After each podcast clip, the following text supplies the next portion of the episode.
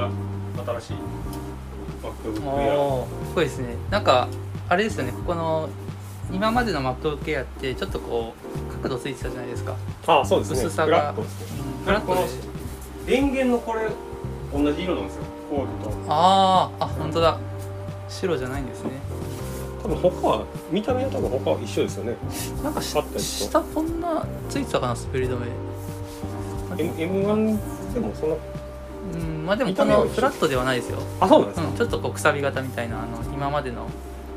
あの MacBook Air でしたねあとはなんか、まあ、ここの辺とかもいああ違う。あのスマホの iPhone みたいなそうですね。iPhone っぽいやつ。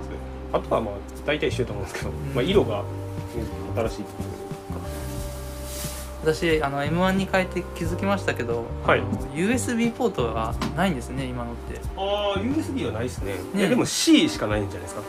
そうああ USB-C はあの、はい。うん、あのふいわゆる普通のあのなんていうか A ポートってやつですよ A ねポートってあのフラッシュメモリの。うん。あれがもうなくなってると思ってびっくりしました。まああんまりもともと僕前のやつもないんで。あそうなんですか。ないですね。あじゃあ私のは、USB-C のみっすね。うん。あの電源も C なんで。うん前のやつは。今は違いますけど。今どんなんか私今と違あのう MagSafe なんあ違いますね。私の M1 ははい。USB-C だと思います。あ電源ですか？電源。あのじゃあ iPad とかと iPad Pro とかそうですここういうやつなんで。あ違いますそれは、あ違うんですね。うん。やっぱ意外と違うとこ多いですねじゃあ M1 と M2、うん読んだ本の話からします？まあどちらでも、まあ、読んだ本でいいんじゃないですか。あんな感じだったし。最近も全然読んでなくて。はい。だから9月とかはすごい少ないんですよ。なんかありますか？えーとだから 2, 2冊とかしか読んでなくて。でロンググッドは一応ロングッドじゃない。プレイバックは一応昨日読み終えたんでもう10月なんですけど先月読んだのはここれですね。怪獣記。怪獣記の話もしてないですね。してないです。これはまあ高野さんの本ですけど。あでも講談社文庫ですね。高野さんの本で。うん。お前集英社のが多いって話してたけど講談社からも出てるんですね。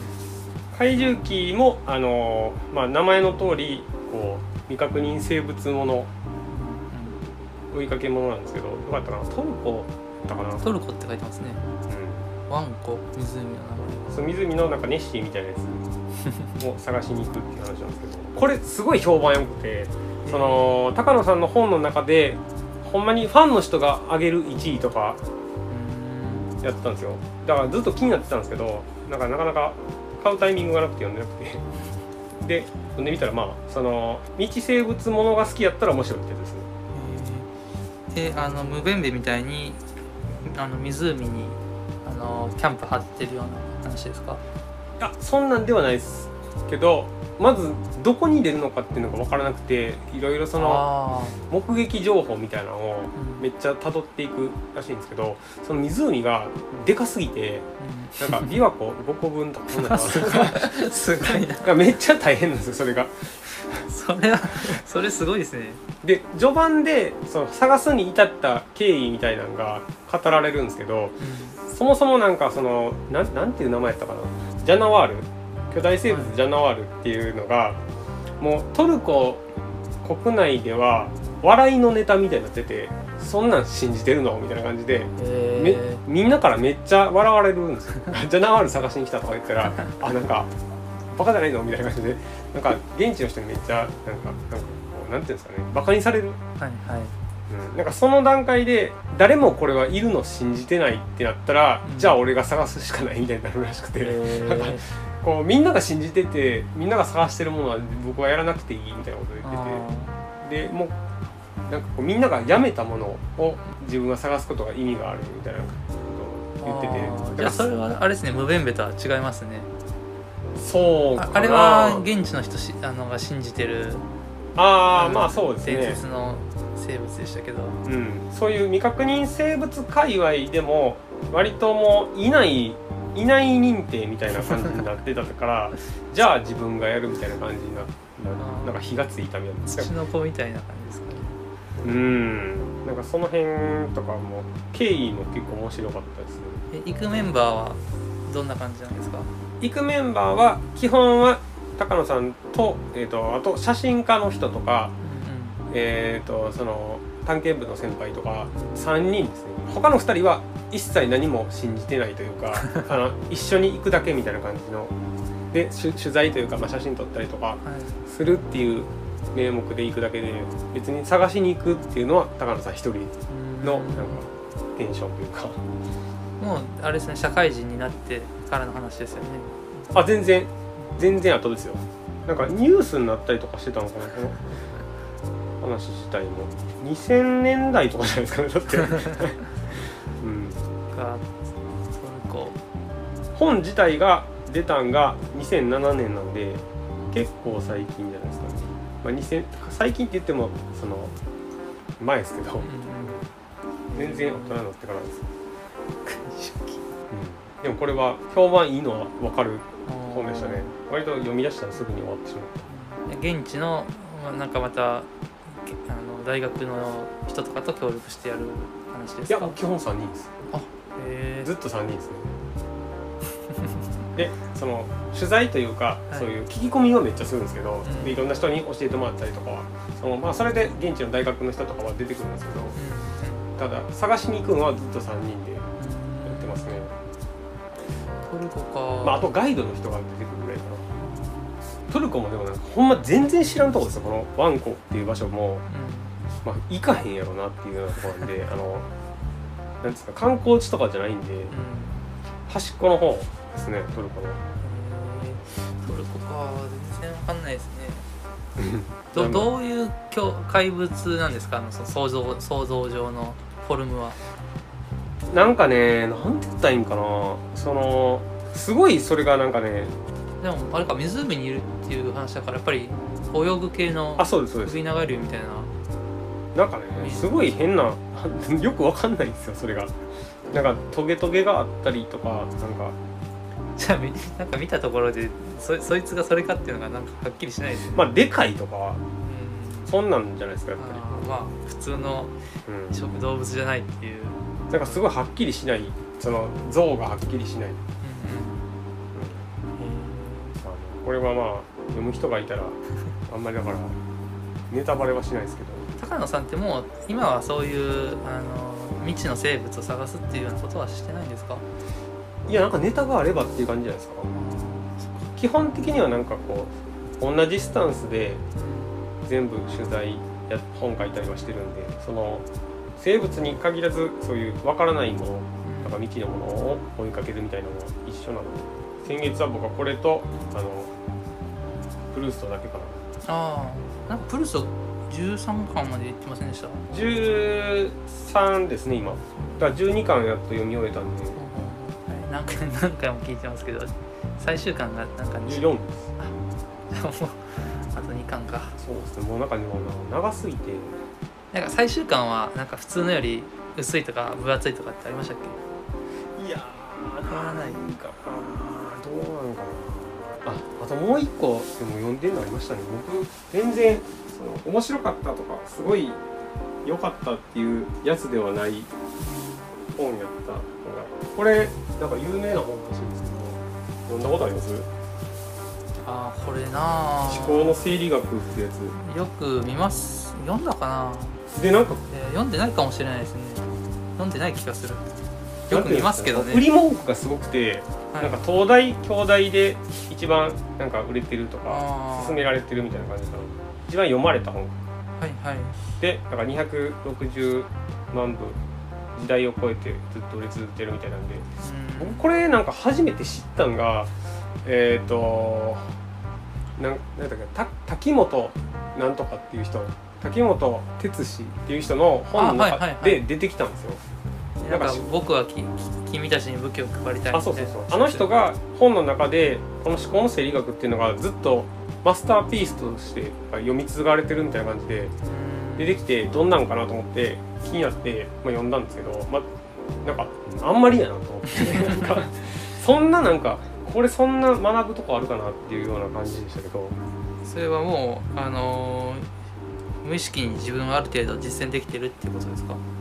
いやなんかね言ってることがあんまはっきりしないんですよ。うん。このなんとなく書いてるんちゃうかなっていうような内容ばっかりでじゃあこう具体的なし指南じゃなくて抽象的なことで。いや具体的ではあるんですけど一応自分はこうしてるみたいなのが書いてあるけど検証とかがなくてうん。なんか自分はこうやってますよみたいな話だけ書いてあるんですよ。ねでそれってほんまになんか効果あんのとか なんかそのそれってその根拠あるのみたいなのは特になくてうん。なんかぼ薄ぼんやりした内容なんですよね。うんまあエッセイって書いてますしね。そうですね。だからほんまなんかだから走り書きみたいな内容なんですよ。私はこう思ってます。こうやってますっていうことを。そうですね。まあこの思考の整理学ってタイトルなんで、まあ、自分はこうやって整理してますよみたいな感じで。で俺はこうやと思うねんみたいなことが書いてあるけど ほんまかなっていうようなことばっかりででなんか一個ぐらいあの参考になったというかやってみたいと思ったようなことないんですか？あーどなんでしょう。なんかメモの取り方とか割とそういうのを書いてあってうん。うんなんかそれはでもやりたい人は別にやればいいんじゃないっていうような感じだったかな。まあでもあと僕は割と近いなと思ったのははい。あの、まあ、いかに忘れるかいかにうまく忘れるかみたいなのを大事にしてるって言っててでその思考の整理っていうのはいかにうまく忘れるかっていうことが大事でみたいなことが書いてあってで忘れてしまってもいいように整理しておくみたいな。まあ、ちゃんとめまあ本例えば本だったらちゃんと感想メモ書いておくとかそういうことですか、まあまあどうそういうやつやったかちょっと忘れたんですけど、忘却の様々っていう章がありますね。うん、あとなんかまあいいなって思ったのはなんか自分はそういうえっ、と話し合う場みたいなのがあって、3人会っていうなんかメンバーでいつもなんかなんか私それ読んだかも。あれですか？友達と同窓会みたいな感じで、ホテルにあそうです。定期的になんかあって一泊ぐらいしてずっと喋り続けるみたいな。あなんかそれは読みましたね。なんかそれはいいなとは思いましたね。私もそれいいなと思いました。それで覚えてましたなんかなかなかみんな遠方になってうん。集まるの大変やけどみたいなこと言ってましたね、そうそう。いいなと思ったしそんな友達がいればいいなって思いましたね、まあまあだいぶね年いってからの話ですからね。その年いってもそういう相手がいるのはいいでしょうけどそういう内容でしたね。あんまりちゃんと覚えてないですねこれも。響くっていうほどのことはなかったんです でも大学生とか若い人が読めば。もっといい本あるやろって僕は思うんで。なんかもうちょっとこうなんか身になるというか、とにかく書いてみるとか思いますよ。うん、なんかそんなんでもっとちゃんと検証されてるはずなんで。そうですね。その大脳生理学じゃないですけどどうやったらいいかみたいな。あとなんかそういう性格というかうん。個人の資質にこう 左右されるところが大きいからあなたはこうした方が覚えられるとか絶対あると思うんです。よまあそうですね。なんかその辺がやっぱ全部俺流でしかないんで。うん。だからまあまあ読みやすくて面白いっていうのは、まあ、あるかなって思うんですけどそんなになんか重要視して読まん方がいいんちゃうかなと。会う人はまあやればいいんじゃないかうん確かによく見ますねこれ。私は通して読んだのかな？つまみ読みして終わったのかな？とまあちょっとな内容が古いからっていうのは大きいと思いますけど。うん。1986年に出てますね。すごいな。そんななんかそんな 読み継ぐほどの内容かなっていうのはすごい思ったんですけど。でもあれじゃないですか。この86年には斬新だったんじゃないですか？いやまあそれやとしてもこう未だに売れてるっていうから。まあそのうなんかこの古典として。この人は有名っていうのはあるんですけどこの書いた人がなんかそういうのってやっぱ内容が古くなるからうん。読み継げば読み継ぐほどどんどん陳腐化していくと思うんですけどかえってかわいそうちゃうかなと。なるほどね。思考の整理はい。その一冊ですね。僕はと私はですねまず一番大きいのでいうとこのあハックルベリーフィンの冒険。あの以前ちょっと話してたじゃないですか。あはい。これを読みました。はい。であのその前にあのこ国鉄のうんうん。はあの労働問題の話の本を読んでたんですけどい。ちょっと疲れてきてああそう。もうハックルベリー読みたいなっていう気持ちが高まってきたんで、はい。あれは途中でやめてはいはい。このハックルベリーを読み始めたんですよでこれはあのー結構私あのー忘れてた箇所すごい多くて子供の時に読んでうんうん。でこれ一応まあ2回目なんですけど、うん。でも忘れてる話がすごい多かったからうんもうあのー中盤以降は結構新鮮な気持ちで読んでましたね。はしょられてたとかもあるかもしれなあいそうですね、うん。子供用にリライトされてた可能性もあります。はい。っていうので読んでまあねなんかそのあの全体としてはもう少年子供少年少女が読むような話の体裁なんではい。もうあの普通に楽しく読んでいくんですけど当時の時代のあの理認識というか黒人奴隷ってのがいっぱい出てくるんですよ。あそのその、あアメリカの？うん。はい。南部の話なんですよねこれ。あ南部か。はい、はい。だからそういう奴隷に対する認識がやっぱり今読むとすごい時代を感じましたねなんかもうその誰々のものみたいなうんうん。そのご主人様の持ち物みたいな扱いなんですよね、ジムっていう黒人が出てくるんですけど。はい。でまあハックの友達なんですけどでもそもそもでもジムは誰々さんのところの奴隷だからみたいな。うん。うん、もうそれがあの、まあ、ハックはすごいその社会から逸脱した自由な人間っていう設定なんですけどはい。でもまあハックにとってももうそういう奴隷制度は当たり前のものとして受け止められていてうんうん。でまあそういうところがやっぱり、うん、すごいあの変わったなっていうのは大きかったしでまあ途中でハックはそういうさらにそこからもこう自分の考えというか常識を打ち破ろうとするところがあってうん。まあまあそこは面白かったですね。まあそういうのってね当時でしか書けないですもんね、うん、今の人が書いても今の感覚がどうしても入ってしまうから、相当違いますね。うん、なんか割とこう昔の話とかを現代で書いたりとかするって結構あると思うんですけど、まあ、歴史ものやったりとかすると、大体そういうのってねなんか今の視点が強いですもんうん、ね。そうそう。例えばその前もちょっと話はしましたけどジブリの「風立ちぬ」もうん。なんかすごいタバコのシーンが多くてはい、なんかちょっと一部の人から評判悪かったんですって。喫煙シーンが多いみたいな。はいでも当時からしたらもうみんなもう吸いまくってた時代だからうんうんなんかそそこを今描く時にあのそこを別になかったものにしちゃうとそれはそれでおかしな話になるしっていうそうですね。あるから。なんかそれはだからあの昔できた作品やったら何も言われないですもんね。うん今の作品やから言われるだけでその当時を描いてたとしても。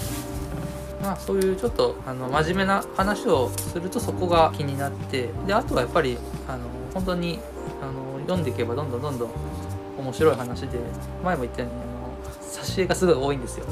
あもうもうなんかちょっとページめくればどんどんどんどん挿絵が出てきて。やっぱそれってそのもともと子供向けの話みたいなところもあるんです私、えっと、他にも挿絵好きだって言ってたのが「不思議の国のアリスと」うん。あと「ドン・キホーテも」あの挿絵って多いんですよすごい。うん。こういう挿絵。うん。でドン・キホーテって別に多分子供だけじゃなくいいじゃないですか読んでたのって。うんまあどうどうなんですかね？童話みたいな話なんですかね？でもあれ全6冊とか岩波で6冊ぐらいあるからあ岩波でついてるんですか挿絵が。そうですそうです。へえ。でディケンズもあったし、まあ、ディケンズはまあ大人も子供も読んでたかもだけど、うんうん。昔は割とそういう挿絵文化っていうのがあったのかもしれないですね。そうなんですかね。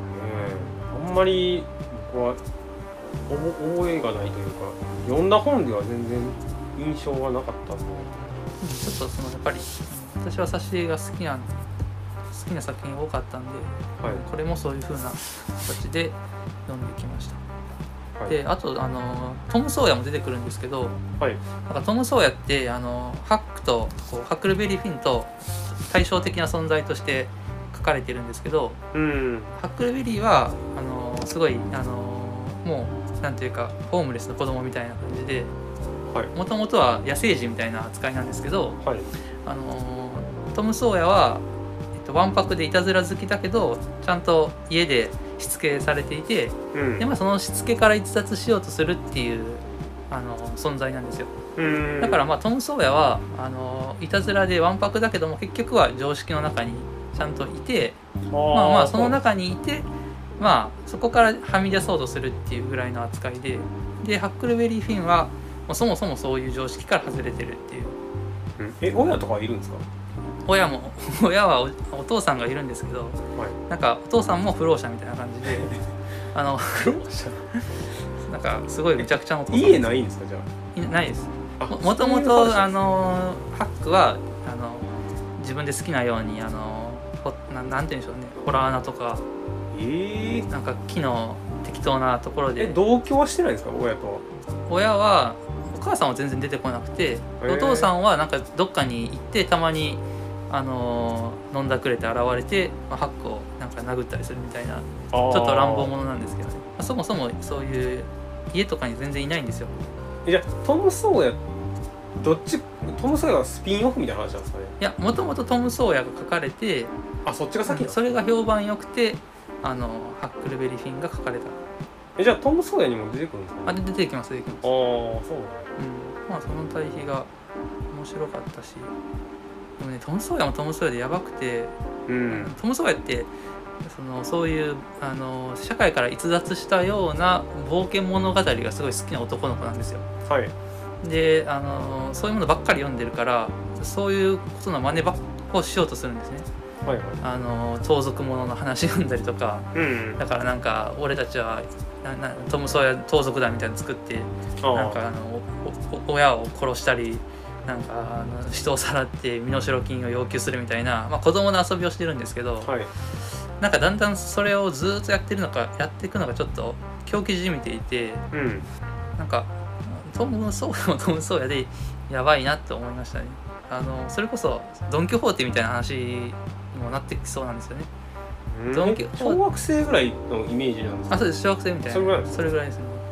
なんかずっと物語読んでいてもうなんかその物語の中に入り込んじゃうようなああそうなんや。ちょっと変わった。トム・ソーヤもトム・ソーヤでおかしいし、まあ、ハックもハックでちょっと常識知らずなところがあって。うんまあねそのホームレスだったんで。まあでも面白かったです。なんかあんまりだからどんな話か僕は知らなかったんで。いいいいと思いますよこれ読んだうら、ん。面白いです。そういうアメリカのそういうか風土もわかるしうん文化もわかるし。あとはもうちょっと図書館で借りて返した本ばっかりなんで今手元にないんですけど、それかなんか岩波新書で「成田とは何か」っていうあの成田空港のはい。話成田空港ってこうできた経緯が結構問題含みだったっていうご存知ですか？全然知らないですね。成田空港成田空港ってあのーまあ、千葉県にあるじゃないですか。はい。あれが結構あの成田に空港を作るって話が割とあの現地の人と全然あの調整が取れてなくて、うん。あのなもう内閣で決めてもうやる空港つけ作るっていうふうに閣議決定か。閣議決定して強制的に進めた話なんですって。だからそれれが揉めに揉めてもうすごいこじれちゃったっていうそういう歴史があるそうで。ああそうですなんだなんかうん60年代のなんかその割と大きな話だったみたいなんですけど、なんかもうそういう話があるなっていうのはなんとなく聞いたことはあったんですけどうん。全然知らなかったから また国鉄みたいな話ですけど、そうですね。ちょっとそういうのも知っといた方がいいかなと思って、まあ、岩波新書でちょっと古めなんですけど、うん、借りて読みました。ね。まあ、ナイトもあんま使わないからもう全然。そうなんですよ。なんやろでもこうまあ関空もそうですけどめっちゃ不便な場所にあるなっていうのはうん。ぐらいですかね。成田も不便ってずっと言われてますからね。遠いし。でも成田ってもともとあのー戦後入植した人が多い場所らしいんですよ、うん。なんかあの食料需要が高まった時にうん。こうはだあの農地作るみたいのでそこでそのその段階でやあの成田の地にやってきた人も多くてはい。でまあ頑張って畑耕してあの食料作って、まあ、みんなで頑張ったけど、まあ、また次は空港建てるから立ち退きなさいみたいなうん。そういう話もあって結構あの翻弄されてるんですよ時代に、うんまあ、そういう人たちのその声をもうちょっと聞いた方がいいんじゃないかっていう割とあの成田の人たちによった書き方でしたけど、うんうんうん。まああの一冊目として読むには良かったです。ね。ダムとかに近いですよね。まあ。あ入植はしてないですよダムは。まあ、ね、立ち退きなさいっていう話ですから、村がなくなるみたいでなんかそういうデモとかしデモで警察とぶつかって、あの亡くなった方もいるみたいな。なはい。割とうん暗い話でしたけど、まうん。あ、まあたまにちゃんとそういうのも知れてよかったかなとあとはこれこの本知ってます？上を向いてアルコールっていう。あいやなんか知らないですけどその人ねこの間死んだ人ですよね。本あそうそうそう。この亡くなった方で小田小田島隆さん、私全然この人知らなかったんですけど。僕ツイッターでしか見たことないんです。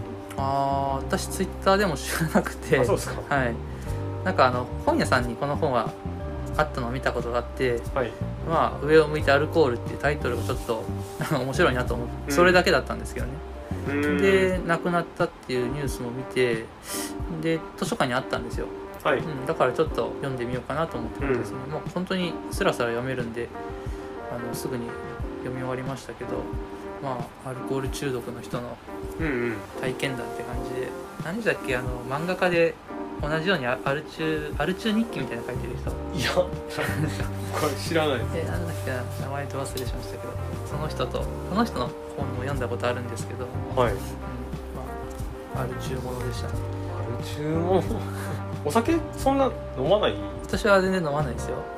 だから別にあの全然自分に引きつけて読むことはないんですけど、うん。うん。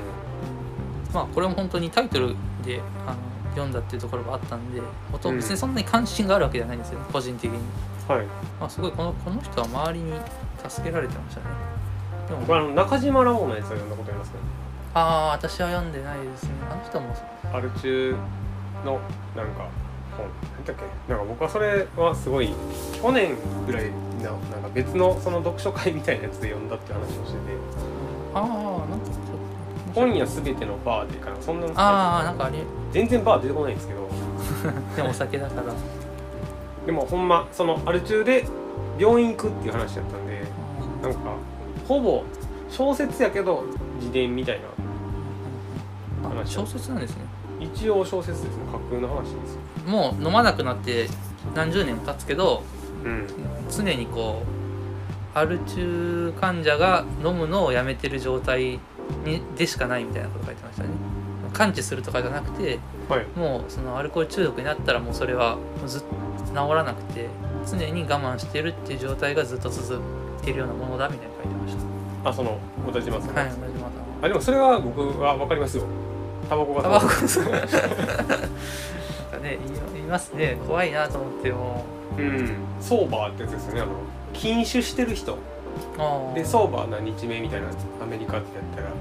えソーバーってのはじゃあ断酒期間ってこと？あそうです。断酒してる人かな。が1年続いてるとかよくよくソーバーっていう単語がよく出てきますねあのアメリカのドラマとか映画とか見てたらまあ、一応シラフっていう、うん、ああ反対に。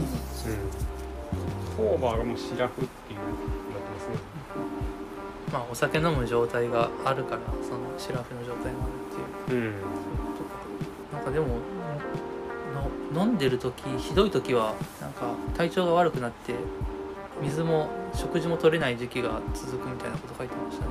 ああそれはよくわかんないですね。そこまでねなったことないから。なんかそのまあ作家も多いじゃないですか。チャンドラーも、うん。あのそうですね。アルアル中やったしえっとまあ僕らが読んでるんやったらカーバあー。カーあバー。カーバーそうですね。カーバーは。カーバーはアル中話めっちゃ多いじゃないですか。うん。でまあ離婚になったりとかもしたし、うん。でもなんかお酒であの創作がはかどるとかそんなことは一切ないって書いて。ましたねうーん。まあ何やろうねな。んかこう、まあ、ストレス発散みたいなやつやと思うんで。なんか朝から飲ん飲んだりとかしてるんでね。大体アメリカの人、まあ、日本でもそうやと思いますけど朝から酒飲み出したらもうそれはやばいですよ。ねでもなんかそのストレスで飲むとかなんかいろんな理由をなんかアル中の人は言うけどうん。なんかそんな理由も後付けでただ飲んでるだけだみたいなことを言ってましたね。ななんとなく飲むのがなんとなく続いてでまあ体質の問題もあってなんとなくなっちゃったことを後で理由つけていろいろ言ってるけどうん。なんか全てそんなのはなんか嘘ですみたいなこと書いてましたよ。うん。まあでもどうなんでしょうね。その人によると思うんですけどね。まあもちろんね。飲まないとやっていけないみたいな感じでこう手放せない人がでなんか戻る時とかやっぱストレスかかった時にみんな戻るんで、うん。あの禁禁酒してても。あちなみに「アル中日記」っていう漫作品を書いた漫画家は東秀夫です。ああ漫画は全然読んだことないですけど名前は知ってます。僕はだからいまだにタバコを吸う夢を見るんでもう3年続いてますけど禁煙は。あんまりこういうタバコの話もしない方がいいんですかそういう時いや今は全然大丈夫ですけどもう前はそうでしたね。今はだから横で吸われても大丈夫ですかね。あただ泥酔とかしてたらあはい。危ういですけど。あ吸いたくなっちゃう。いやもうその理性が働いてない状態だったらもう一回吸うっていうことはありえるんでそのやばいっていうか その吸ってしまうっていう意味で全然ありえるなと思うんで。その感じやなってすごいあとなんか最後に現代はススマホ中毒？はいはい、はい、もうあるなみたいなのが書いてましたね。若い人は。あそんな新しいやつなんですか？あうん私すごい。あそうなんですね。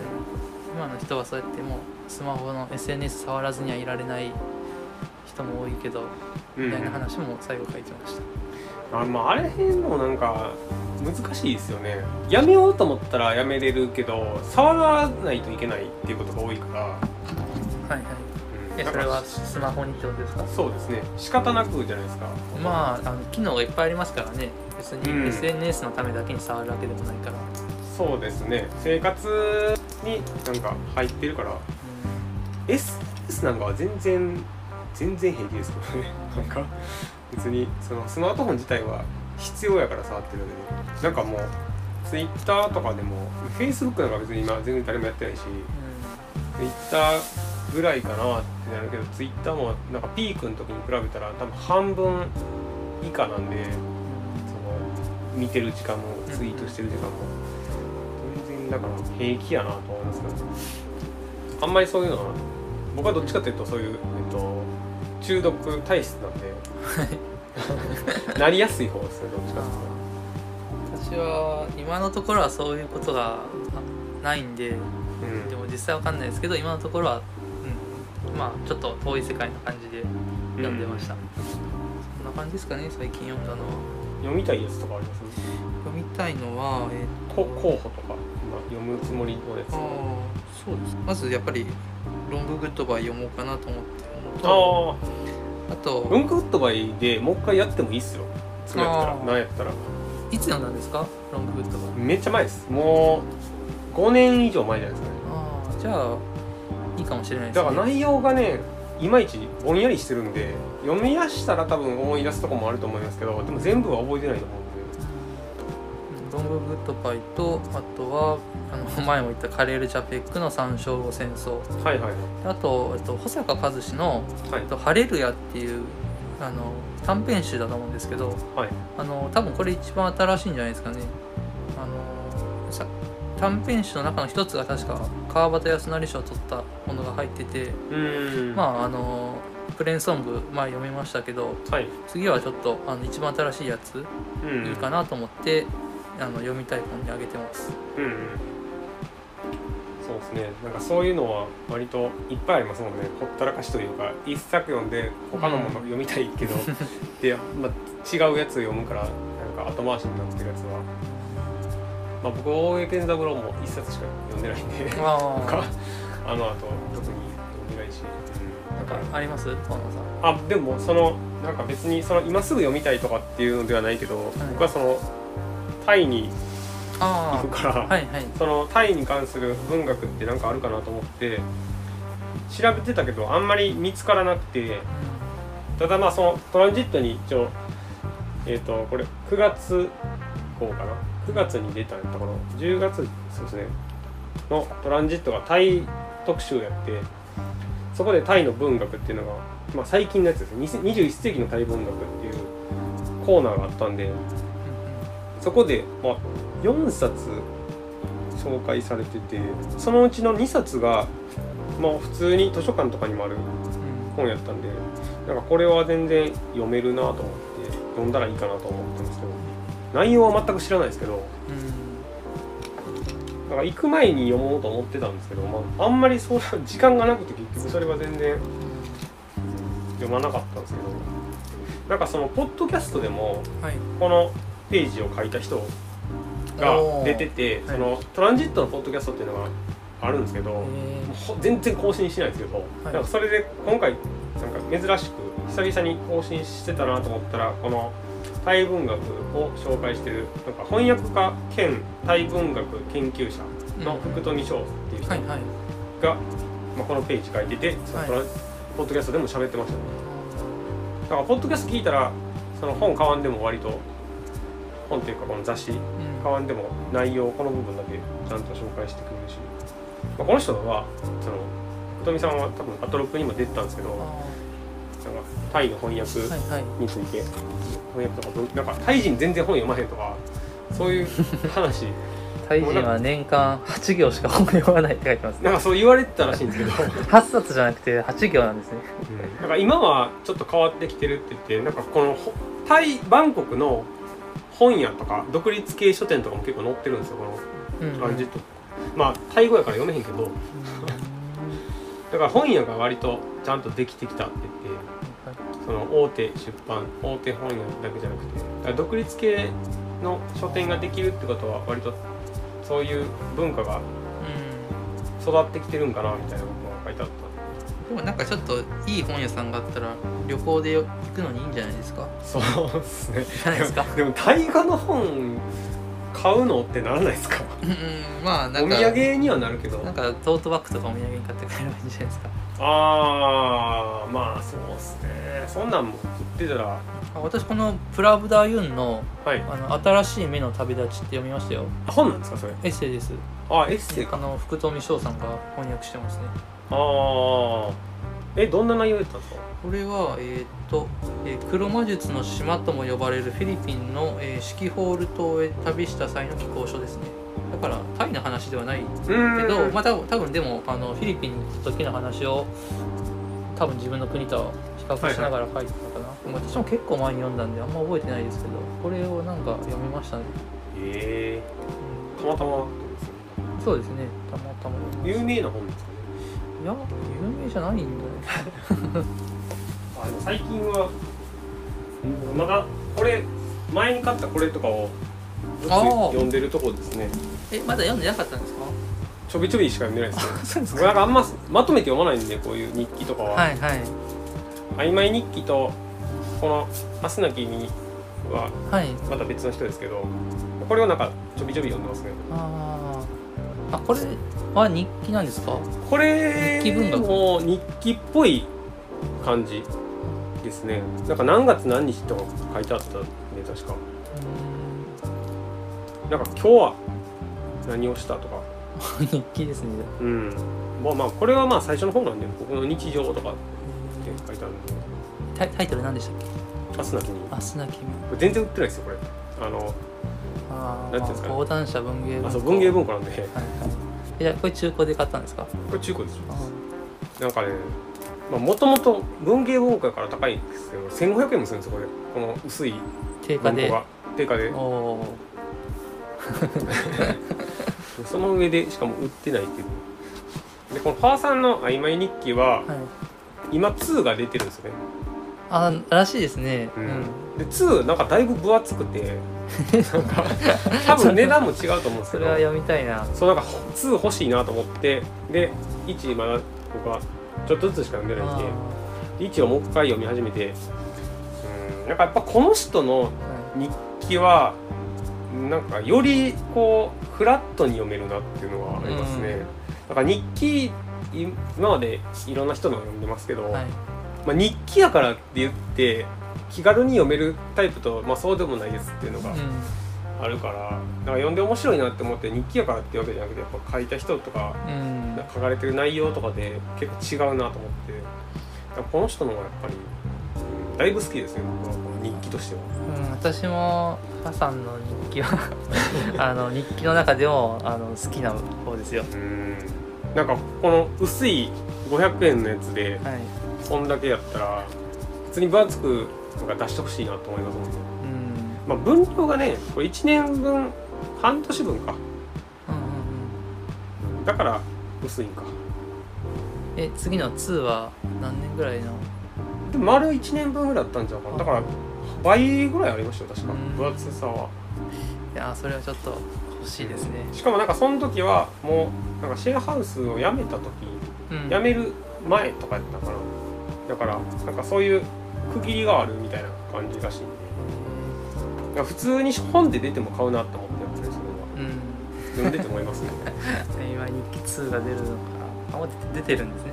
この間なんか大阪分振りがあってそこで売っててで一応通販とかでもやってるらしいんですよ、うん、うん、あのそういう書店の。はい。だから買おうと思えば買えるし京都分振りがまた1月にあるんで、はい。その時でも来るんかな？来るかわかんないですけど。来てくれたらいいですね。うん。来たら出すでしょうしね、まあ作ってるから多分ね来ると思うんですけどね。うん。その新しくなんか作ったタイミングとかでやっぱり出ると思うんで。うん。なんでしょうね。この「あやま日記」に関しては特にそのこの人の普段の日記というか、えー、と文章もそうなんですけどはい。あんま自分の意見を言わない感じがある。んですよなんか あのそうですねそうなんかこう好き嫌いとかっていうのはあんまり、えーとまあ、ご飯の話だったら多いんですけどあの 事件というか何かがあるっていうことは書くけどそれの自分の意見っていうのはあんまり書かない。こんなことがあったこんなことがあったってそれがなんかいいとか悪いとかはあんま書かない。まあ日記というか日誌というかうんうん。うんあのーまあ着飾ってないというか。だからなんかあんまりだから人に対してあんまり意見しないとこはすごい読みやすいなと思って。そうですね、うんなんか自分のことしか考えてへんみたいな感じでも読めるしそのまあそんなにでもやっぱ一日の肉めっちゃ短いですからね。やっぱだってあのみみあの2ページで5日とか書いてたりしますからね、うん。そういう意味でもまあ読みやすいっていうのは。もともとねこれノートで連載してるやつなんで、うん、なんかハさん最近ノートあんま更新しなくなったんですよね。あしないですね全然、たうんかね多分だからそのシェアハウスから出てから書くことなくなったとかじゃないですか。いや出てからも書いてましたよ、あそうですか。うん、半年くらい前までは割とあのー書いてたんですけどうん。最近全然書かなくなってあのー未発表原稿みたいのをちょあっとポロって出したりするぐらいでこういうなんというか普通の日記がなくなっちゃいましたね。あそうですね、うん。ないっすねあんまり。うん。少ないかな。あれですねケークスで書いたやつとかあと本で本用で書いたけど載らなかったやつとかですね、うんなんかそういう良さは あるなと思いましたね。日記はやっぱ僕はずっと今フルーストを読む生活っていう日記を読んでるんで その違いとかも、ああそうですね。うん、はっきりやっぱ書く人によって違うしなんか自分も日記を最近は書いてるからなんか全然書けへんなと思ってやっぱ毎日書くのとかなんかあちょっとしたことでも続けるのって面倒くさいなと思って、あまあそうですね。めんどくさいですね。なんかやっぱ1週間とか続けて書けるけどもう途切れてしまうんですよねすぐうん。なんか面白いとか面白くないとか関係なく大変やなと思いますね。そうですね。ただ書くことだけが 今今ちょうど1週間ぐらいがありますね。なんか最近 河野さん体調悪くないですか？体調ああ体調は、まあ、悪いかもしれないですけど。体調というか調子というか。うんうん。そうですね。ななんかこうこっちに書くときは一応そういうのを書こうと思って。なんかノートはあんまりそういうの書かなかったんですけどいろいろちょっと忙しいんでそういうのがあると思う。こでもこのこれはかなりひどい本ですよ「明日なき君は」あそれってえっと今読んでるんです読んでるですところ？途中ですまああ全然。この岡田ボックさんという人。なんかほんまにこれな誰がどういう気持ちで買って読むんかなっていうような内容なんで あれですよね高齢者のあの日記なんですよね。そうです。しかもなんか生活保護の人で毎日もう飯食うことしか楽しみがないとかそういう感じのまあでも貴重な情報ですね。そういうのって。普段ちょっと自分たちと私とはあまり合わない人だから。そうですね。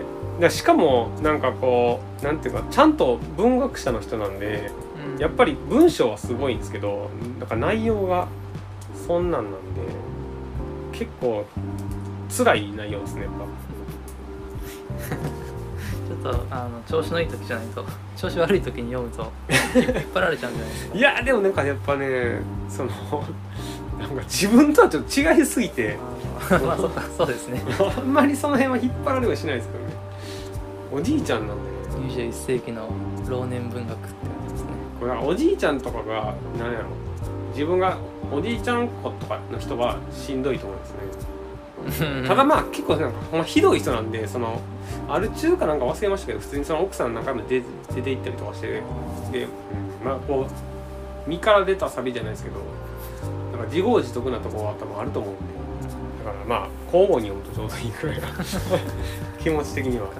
私曖昧日記はもう面白かったからすぐ読んじゃいましたよ。ああそうですか。まあだから僕はあんまこういう単調なやつははいっぺんに読めないんで。特に波がないじゃないですか。ないですよ。そうそう。だから読んでてなんかねもうちょっとずつでいいやって。そこの曖昧の「昧」っていう字が味じゃなかったって言ってあーなんか言ってましたね。書き直しんすり直しになって